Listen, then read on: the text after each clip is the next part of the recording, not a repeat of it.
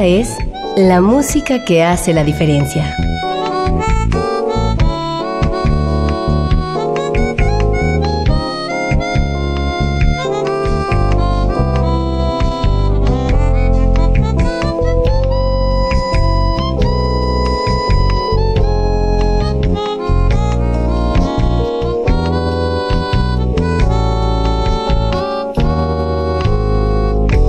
Las estrellas del pop y de la música brasileña. Sonidos originales del cine y del teatro. Jazz, New Age y otros géneros.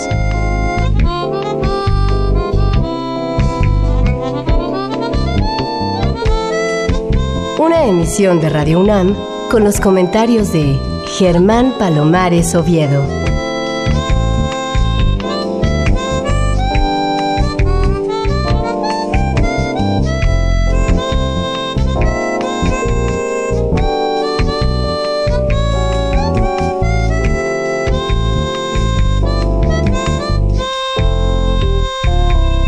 Buenas, soy Germán Palomares Oviedo en una nueva emisión con la música que hace la diferencia.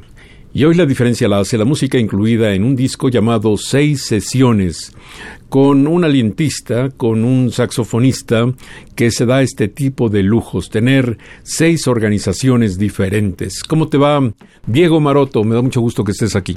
Igualmente, Germán, finalmente ya se nos hizo vernos y pues siempre es un placer platicar contigo acerca del jazz y de los proyectos y, ahora de este disco que te vine a traer. Seguro. Cuéntame un poco de la respuesta a tus discos anteriores. Recuérdanos un tanto qué presentabas en ellos.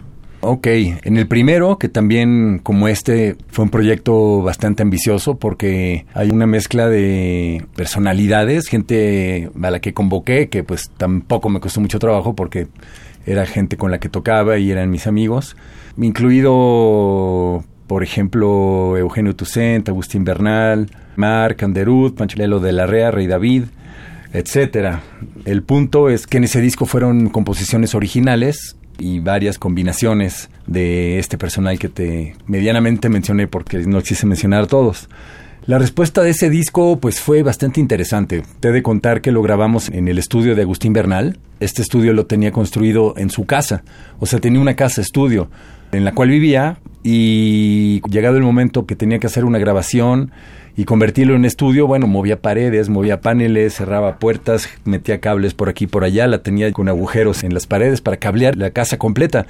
De tal forma que ese disco fue grabado en vivo. En vivo no quiere decir que con gente en un lugar, sino en vivo todos juntos, pues como se graban los discos de jazz, creo yo como se deben de grabar. Entonces, pues en un cuarto estábamos Rey David y yo, o Joe de Tien y yo, en otro cuarto estaba Gabriel, en otro cuartito, un minibus que se había construido, estaba Agustín tocando el contrabajo.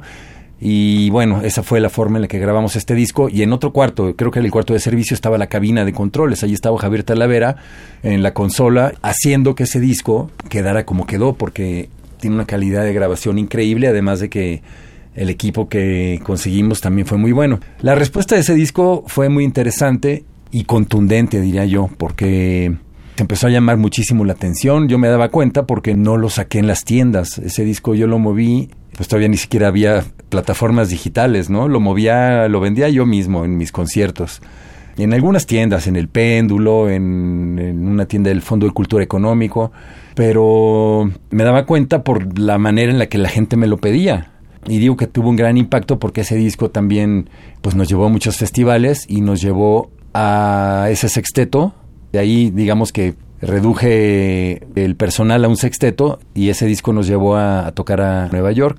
Asian Trio es un poco otra historia. Ese disco sí fue grabado en vivo en un club de jazz en Kuala Lumpur, en una estancia que tuve ya en el sudeste asiático de casi un año pasó mucho tiempo después de Mundo Paralelo que grabé Asian Trio, así como también pasó bastante tiempo de que grabé Asian Trio que grabé este, me tomo mis momentos, mis lapsos. Asian Trio fue un proyecto muy, muy, muy divertido porque, bueno, de entrada porque se grabó en este lugar tan exótico. Para nosotros, pues, es una ciudad como cualquiera, pero sí, definitivamente es Kuala Lumpur, es un lugar exótico. Y lo grabé con gente de Singapur, con Jonathan Ho y Benjamin Lowe. Desde que empecé a anunciarlo en las redes sociales, mientras estaba yo allá en mi Facebook, fotos y hacía mención al respecto, se empezó a generar una... Pues la gente quería el disco inmediatamente que yo llegara, en cuanto yo llegara. Llegué no con muchas copias y volaron de mis manos. Más o menos, pues la misma cualidad, o sea, que tuvo Mundo Paralelo, la tuvo Asian Trio y parece que la tiene este disco seis sesiones. Parece que no me gusta, y aparte porque es un formato que está desapareciendo, parece que no me gusta entrar a las tiendas. Prefiero venderlo de mano en mano yo sé que tal vez no es muy buena idea, pero tampoco nosotros nos hacemos millonarios de la venta de los discos, eso es una verdad. Ahora seis sesiones iba a entrar en plataformas digitales, estoy precisamente en eso, y mi idea es también poner Mundo Paralelo y Asian Trio en plataformas digitales, ya finalmente creo que no es mala idea y eso va a pasar.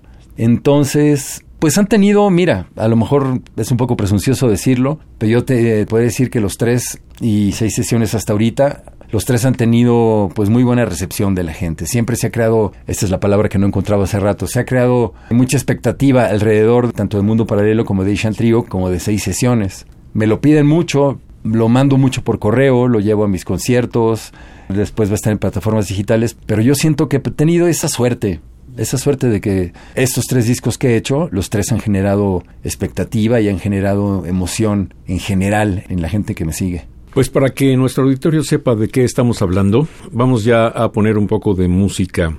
Es el corte 2 de este disco que se llama Seis Sesiones y nos saltamos el 1 porque en el 1 Diego Maroto presenta un trío.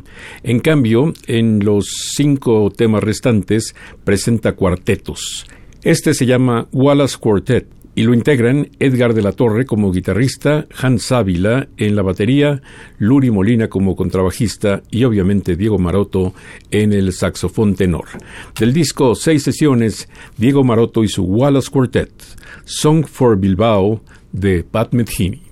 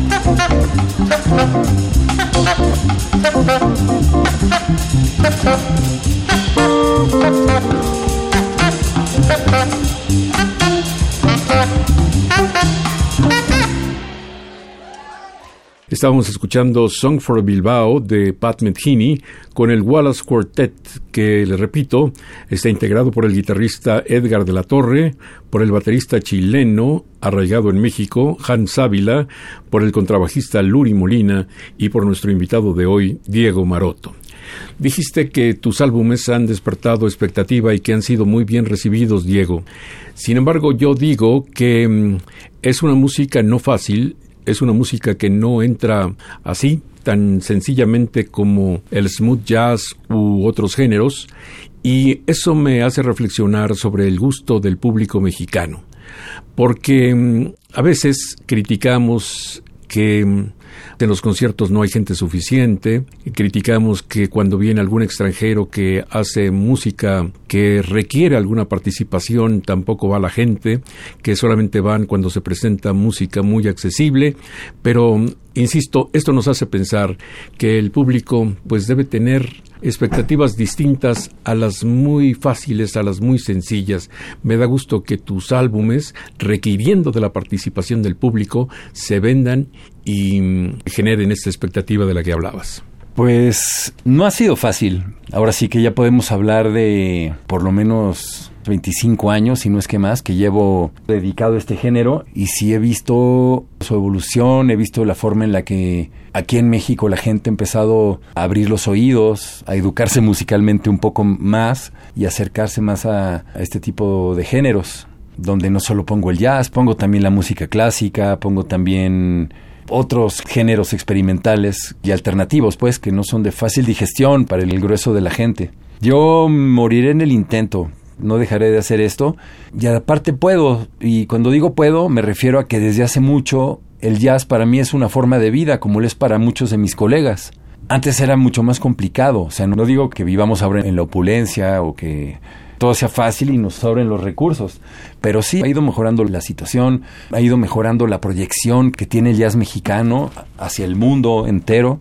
Ha ido mejorando definitivamente la calidad, la gente alcanza un nivel musical respetable desde muy joven aquí en México, cosa que no pasaba antes. Eso quiere decir que me han mejorado las escuelas, han mejorado los espacios en donde se toca este género. Por ejemplo, en este disco, yo que soy un fanático del jazz, evidentemente es el género que toco, también soy amante de todos los recursos que nos aporta. En este caso, los estándares. El jazz, su estructura básica, está conformada por los estándares. Es lo que conforma la voz principal o la estructura ósea de este género. Todas las grandes improvisaciones de todos los grandes músicos que conocemos a lo largo de la historia han partido de algún estándar. Entonces, toco este punto de los estándares porque me di el lujo en seis sesiones de grabar seis estándares, seis composiciones que no son mías, que en este caso las estoy tomando prestadas y las utilizo en los diferentes grupos con los que toco en este disco como pretexto para improvisar y para ser muy felices todos los que tocamos en estas sesiones en vivo porque es una selección de estándares de temas que me gustan mucho, que fueron a su vez temas emblemáticos y característicos de estos seis proyectos que presento, que de alguna manera cada uno representa una etapa de mi vida, una época importante, porque por ejemplo este que se llama Wallace Quartet es un grupo con el que toqué cinco años, con este personal con el que está aquí, en un lugar ahí en la Condesa. Entonces convoqué estos diferentes grupos tocando el repertorio que tocábamos en esos días, del cual escogí una canción de cada uno de los conciertos. Sin embargo, en cada concierto tocamos canciones de las que tocábamos usualmente con cada una de las agrupaciones. Y actuando un poco como abogado del diablo, Diego Maroto, ¿no es retroceder un poco poniendo standards, poniendo música conocida, en lugar de poner tus composiciones originales como en tu primer disco, por ejemplo? Pues mira, mi sentir muy particular es al contrario. Yo creo que le debía eso al jazz para la forma en la que yo veo las cosas. Y no es que yo me quiera tampoco basar en lo que han hecho otras personas o en lo que han hecho los jazzistas que han eh, conformado la historia del jazz desde que existe el género. Siempre ha habido en la discografía de alguien un tributo a los estándares, a estos temas que nos han ayudado tanto, que nos han hecho crecer, que nos han dado tanta información, son definitivamente parte de la vida de todos nosotros. Es un recurso que se usa en las jam sessions. Parece que estoy buscando pretextos para justificar el hecho de que grabé estándares en este disco. Pero yo siento que, repito, se lo debía al género. O sea, es algo que tarde o temprano iba a ser y me pareció buen momento hacerlo ahora. En Mundo Paralelo hay puros temas originales, hay no solo temas míos, sino temas de mis colegas. En Asian Trio son temas míos y temas también de mis compañeros. Hay un par de temas de Luri Molina y también hay un par de estándares, si mal no recuerdo. Podría incluso haber estado en el título seis sesiones, tributo o algo así. Tributo a la música, agradecimiento a la música, agradecimiento al jazz, agradecimiento a todos los grandes autores de estos estándares, de estos temas que son tan importantes para nosotros los jazzistas. Después de este disco, vamos a dar un gran paso, vamos a dar un giant step, porque tengo preparada una producción con temas originales. No te platico más porque es sorpresa y está en proceso. Hubo un tiempo, Diego, en que se te escribía como un músico con mucha facilidad para la improvisación, pero también con un ataque un tanto agresivo. A lo largo del tiempo, tu capacidad para improvisar eh, sigue vigente, pero has refinado un poco esta agresividad en tu ataque y eso te ha permitido hacer versiones tan especiales, tan diferentes como este tema de Isam Jones que se llama There is no greater love, que es una balada y que tú resuelves de una manera, podría decir, hasta dulce. Pues mira, fíjate que tienes absolutamente toda la razón. Tal vez me tuvo que haber pasado antes, tal vez me tiene que pasar mucho más. Quién sabe, yo creo que es algo que pasa dentro de uno y que no te lo da otra cosa más que el tiempo, más que la vida, más que los años, más que el tocar mucho en toda clase de circunstancias, escucharte mucho. La verdad que sí, tenía ese tipo de feedback antes. Y pues se me hacían observaciones de que por qué tantas notas y por qué tan pocos silencios y por qué todo el tiempo gritando. Entonces, pues haciendo un análisis en retrospectiva, pues yo siento que también así era yo. O sea, la música era definitivamente un reflejo de mi personalidad. Yo no podía tocar de otra manera, ¿no? como no podía tampoco ser de otra manera. O sea, yo creo que sigo siendo alguien con una visión un poco diferente y alternativa de las cosas, en el sentido de que yo no diría que me he tranquilizado, o sea, más bien ese tipo de forma de vivir, esa manera de hacer las cosas, simplemente yo creo que se ha acomodado en otro lugar y fluye de, otra manera o al punto que, por ejemplo, algo que en, mis conciertos, en mis sets, en los clubes de jazz, etcétera, no me gustaban. Sí me gustaba tocar baladas, tocaba por ahí una por set, pero de repente le he encontrado mucho gusto a eso, pues, a tocar notas largas, a narrar una historia con una sola nota, a narrar una historia con el silencio que le sigue esa nota también, y eso en conjunto, pues, plantea otra atmósfera que actualmente, en este momento de mi vida, disfruto mucho. Vamos a hablar de ese momento de tu vida porque creo que tiene mucho que ver con lo que reflejas en tus interpretaciones. Decía que presentamos There's No Greater Love, No hay amor más grande, un tema del baterista Isaac Jones con un cuarteto que se llama Tenor Madness. Arturo Báez en el contrabajo, Fernando Barrios como baterista, Cristian Mendoza en el saxofón tenor y Diego Maroto en otro saxofón tenor. Del disco Seis sesiones con Diego Maroto.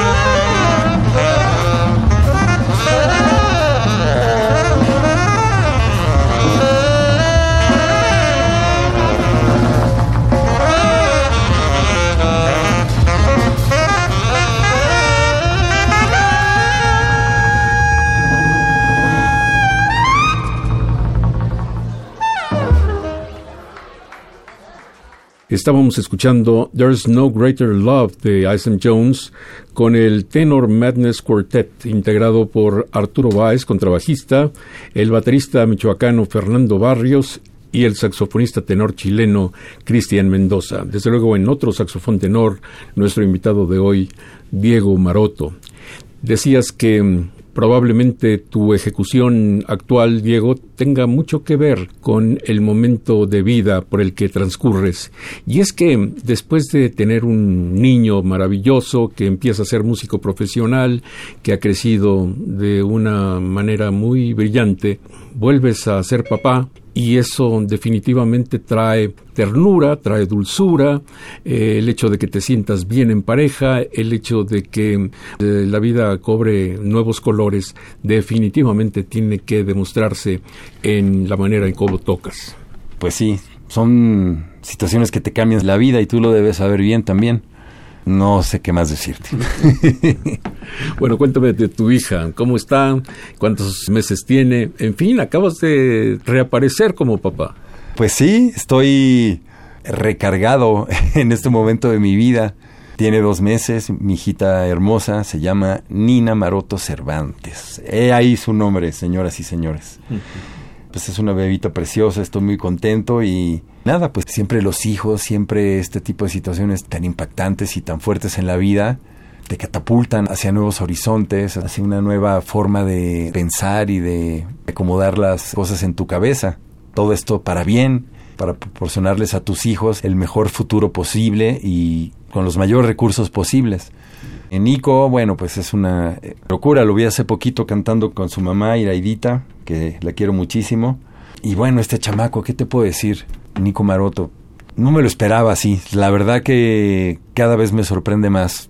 A pesar de que creció en este entorno, pues mamá cantante, papá saxofonista, todo el tiempo ensayos, todo el tiempo soundchecks, todo el tiempo en las giras y no me acompaña a mí, la acompaña a ella y así se la ha pasado.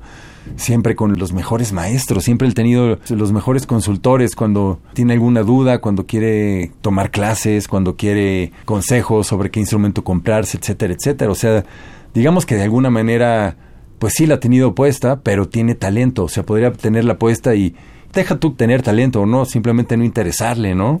Yo sí te confieso que a su edad definitivamente no la tenía tan clara como él y no era ya el pedazo de músico que ya es él como guitarrista y como cantante. Un milagro de la genética y un milagro de la vida que Nico esté tan dedicado y sea tan emotivo en lo que hace. O sea, Mucha gente habla de ese tipo de situaciones y hasta suena como cliché. Nico es un alma vieja y yo estoy seguro de eso, porque irradia musicalidad y pasión y algo que parece que ya viene siendo desde hace mucho. O sea, no lo puedo creer y estoy pues, evidentemente extasiado de gusto.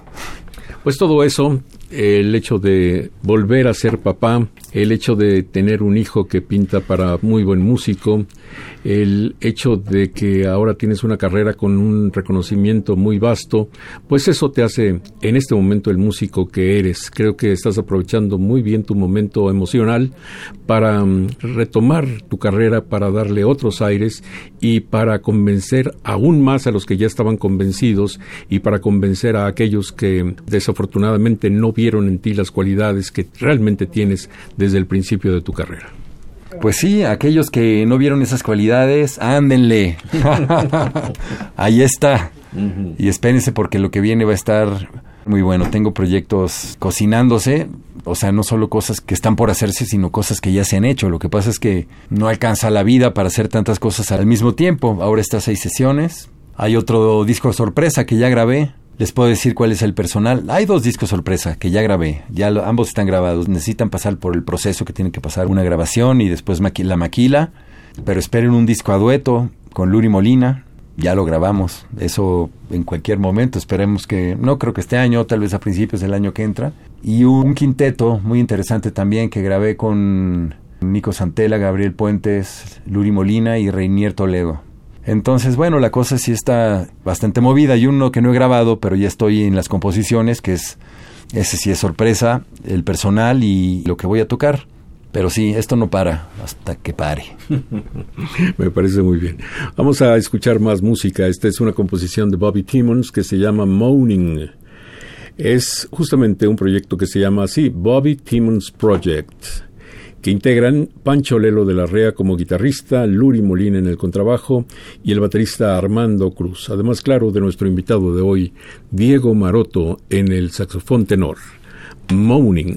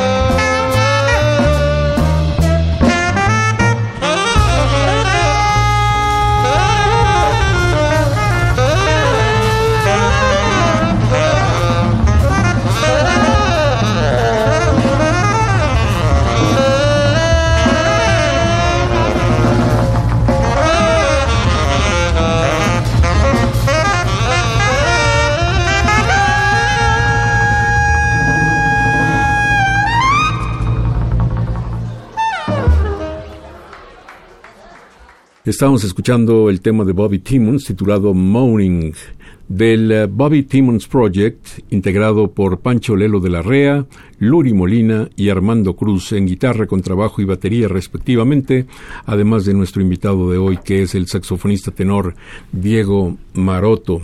Creo que tu voz es eh, la del saxofón tenor, pero eventualmente usas también otros registros, ¿no, Diego? Sí, fíjate que sí. Antes tocaba mucho, alternaba con saxofón tenor y con soprano. Ahora estoy en una etapa en la que nada más me gusta tocar saxofón tenor. He tenido otra etapa en la que también me acercaba un poquito más al alto. Hubo otra etapa en la que tuve un barítono y también toqué un poco barítono, sobre todo en big bands. Pero definitivamente siempre el sello de mi voz, de mi instrumento, ha sido con el saxofón tenor desde que lo empecé a tocar, desde que lo escuché, desde que llegó a mis manos mi primer saxofón tenor. Pero sí, mira, en cualquier momento que sea requerido que yo toque alto o que toque soprano, tengo mi alto y tengo mi soprano y tengo mis tenores. O sea, todavía no paso al rubro de coleccionista de tenores, pero ya tengo varios tenores. Y los voy alternando, los voy alternando, son diferentes, son de diferentes épocas y de diferentes países.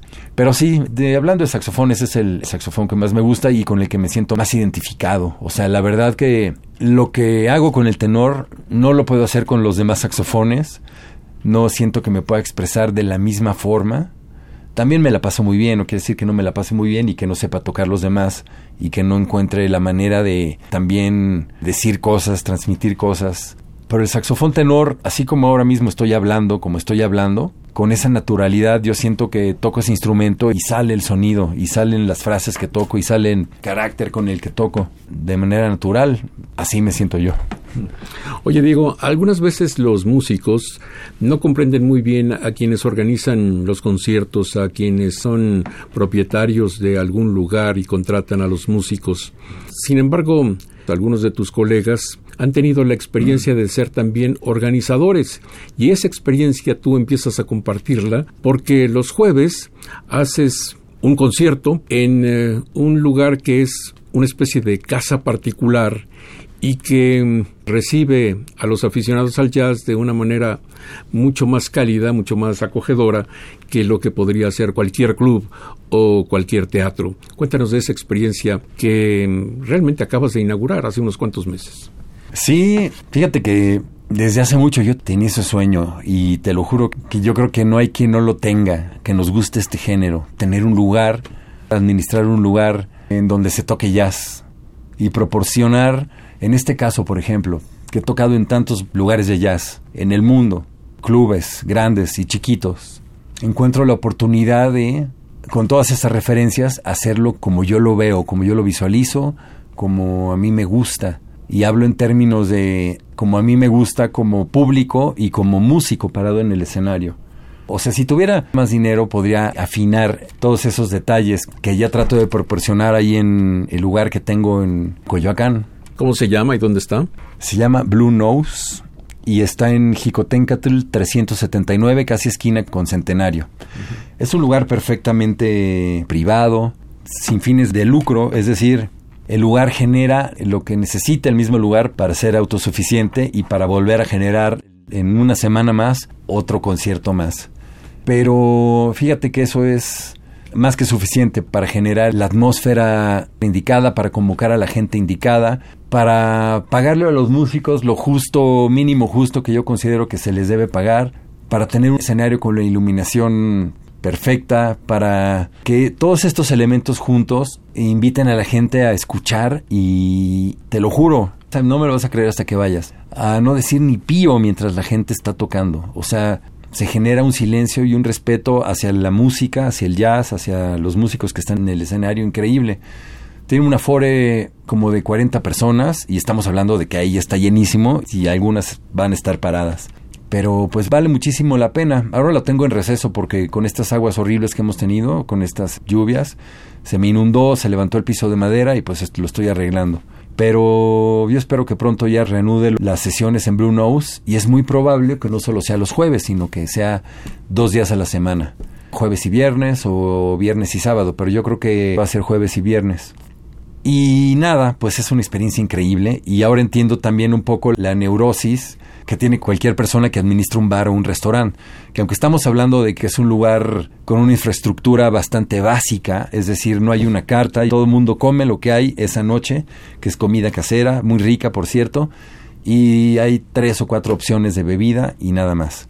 Y nada más eso, y tener el lugar perfectamente bien listo y adaptado y limpio para cuando llega el momento del concierto, todo eso me requiere por lo menos dos días de preparación y ayuda de gente. O sea, estamos hablando de que tengo uno, dos, tres, mi personal son tres personas, pero ya con eso lo hacemos. Y obviamente yo lo hago de todo, lo hago de hostes, lo hago de gerente, lo hago de mesero, lo hago de músico también cuando toco y, y administro el lugar.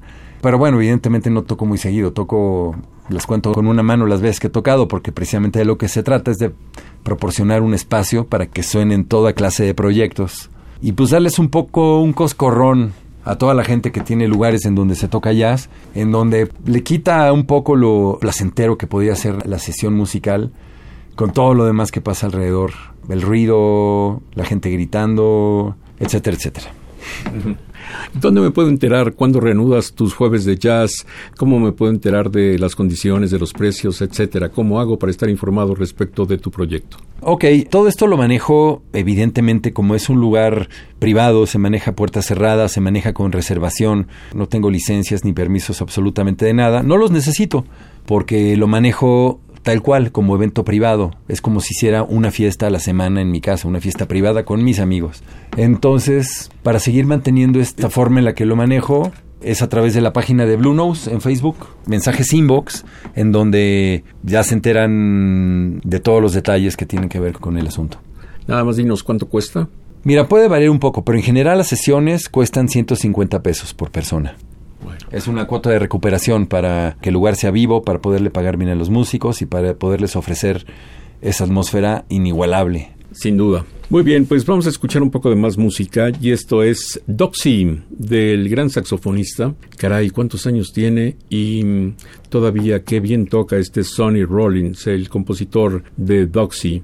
Presenta Diego Maroto a su Black Horse Quartet, el cuarteto del caballo negro, con eh, Gabriel Puentes en la batería, Luri Molina en el contrabajo y Pancho Lelo de la Rea en la guitarra, además del saxofonista tenor, nuestro amigo, nuestro invitado de hoy, Diego Maroto. Aquí está Doxy.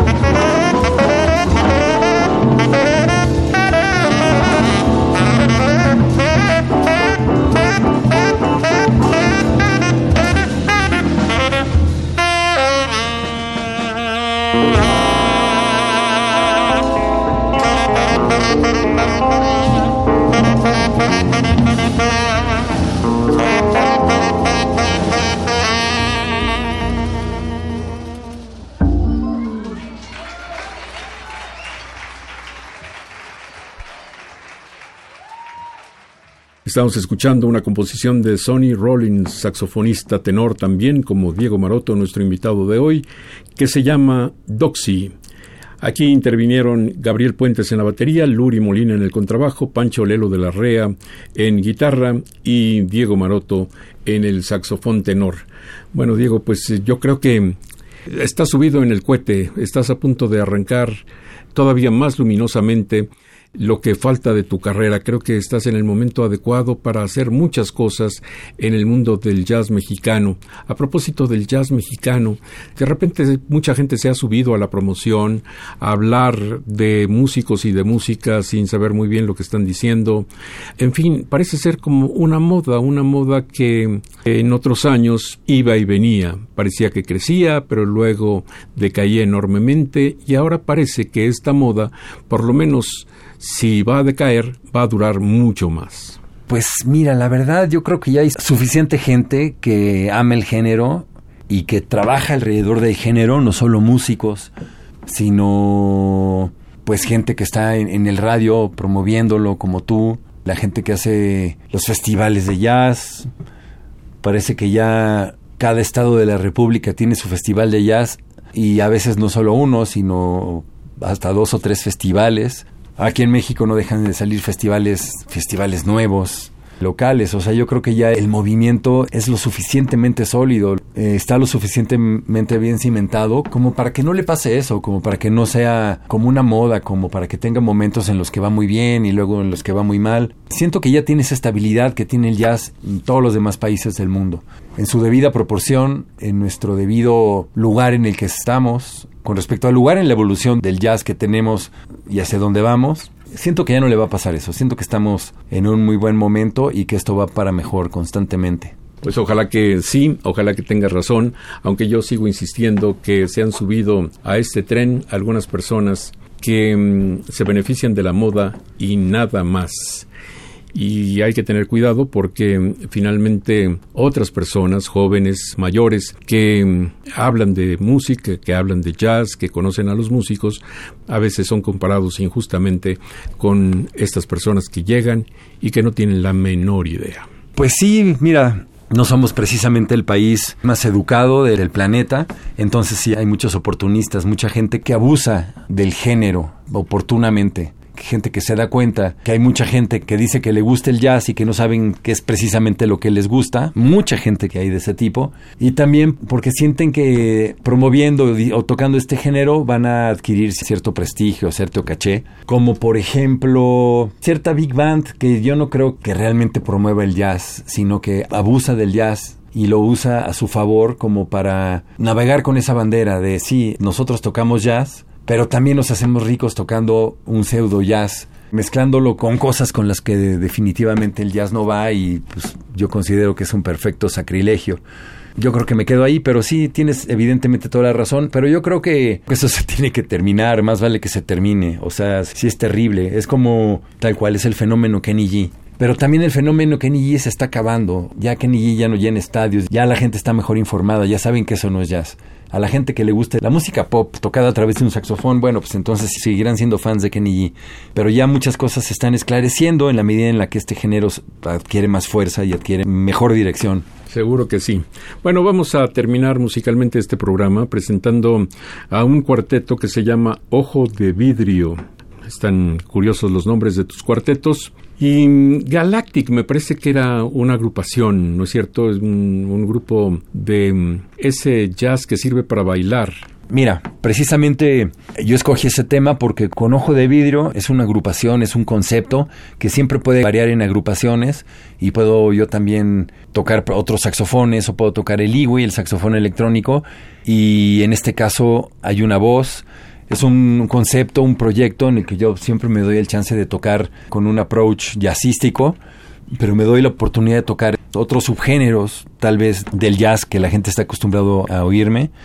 Me meto en, el acid jazz, me meto en el funk jazz, me meto en el jazz rock, me meto en el jazz progresivo, yo qué sé, puede pasar cualquier cosa y me gusta imitar a gente que no precisamente está en la escena del jazz, pero que yo considero que son excelentes músicos y que no tienen que tener la etiqueta de jazzistas para ser jazzistas y para hacer cosas muy interesantes.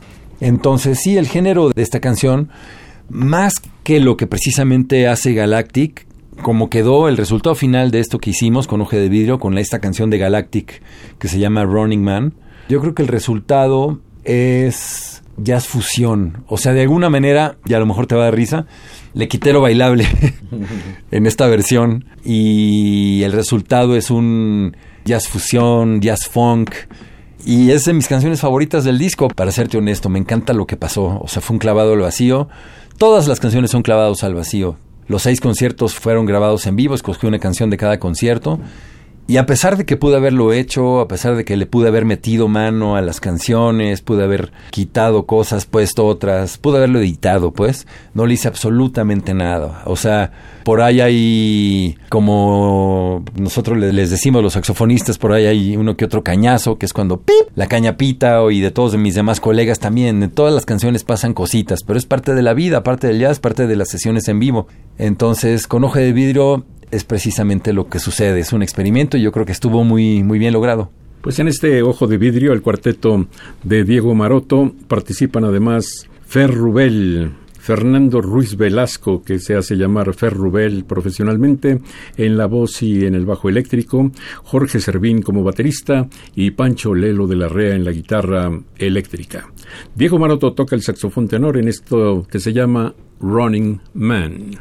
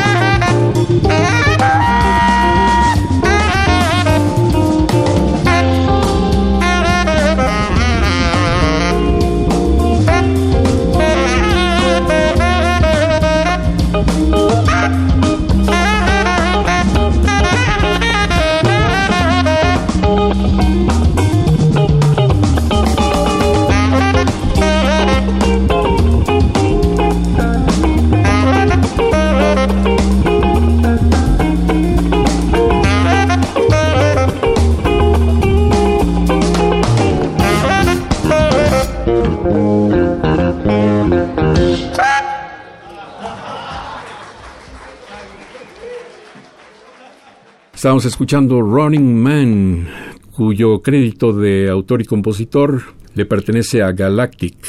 Ojo de vidrio al cuarteto con Ferrubel, Jorge Servín, Pancho Lelo de la Rea y Diego Maroto, que nos ha traído este disco que se llama Seis Sesiones. ¿Dónde se puede encontrar este disco, Diego?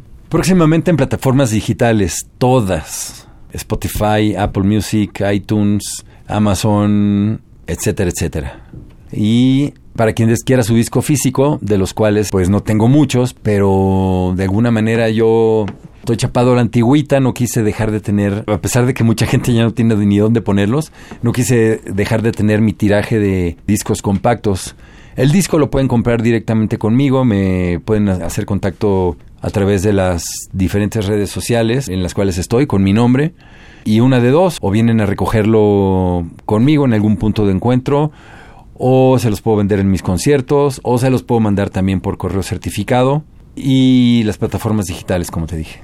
Muy bien, pues nada más sobra decir que aquí hay cuatro créditos. Uno para una marca de saxofones que se llama P. Muriat, como Paul Muriat.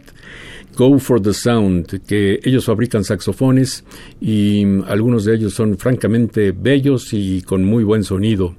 Dadario Goodwins, estos producen cañas básicamente. Berkham, ¿qué hace Berkham? Es una tienda de música, desde luego, pero ¿en qué te ayudaron? Tienda de música, tienen tiendas por toda la República y me apoyan en todo lo relacionado con instrumentos de viento y también con todo lo demás que venden en su catálogo con muy buenos descuentos. Y también el crédito de Yazatlán Records, que evidentemente Rodrigo Moctezuma está en esto involucrado, ¿no? Está involucrado, sí. Digamos que lo que hizo Rodrigo fue cooperar con el arte del disco, que para los que lo vayan a comprar físico, lo van a disfrutar muchísimo porque el arte, creo yo, quedó muy, muy bien. Rodrigo me dio el arte del disco. Rodrigo, que es el representante de Yazatlán, el club de jazz en Cholula y próximamente Yazatlán Capital. En el disco aparece su crédito como Yazatlán Records. Esto es una sorpresa, esto es algo que viene, él no produjo el disco, pero es un sello disquero que yo creo que estrenarán a la par de Yazatlán Capital. Me parece muy bien. Te quiero agradecer mucho que hayas venido, Diego Maroto. Disfruté mucho tu disco. Qué bueno que estás en esta época de felicidad y de productividad. Muchísimas gracias, Germán. Yo, como siempre, pues te aprecio muchísimo, admiro mucho lo que haces y te agradezco de verdad que me hayas invitado y que me ayudes a promover este nuevo material y los subsecuentes. Seguro que sí. Hasta pronto, Diego Maroto.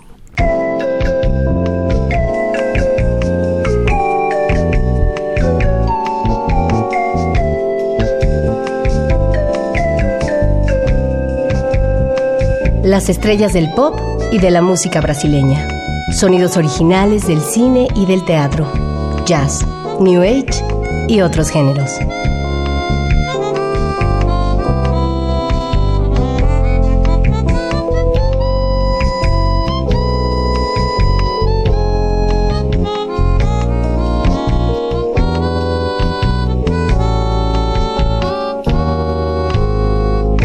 La música que hace la diferencia.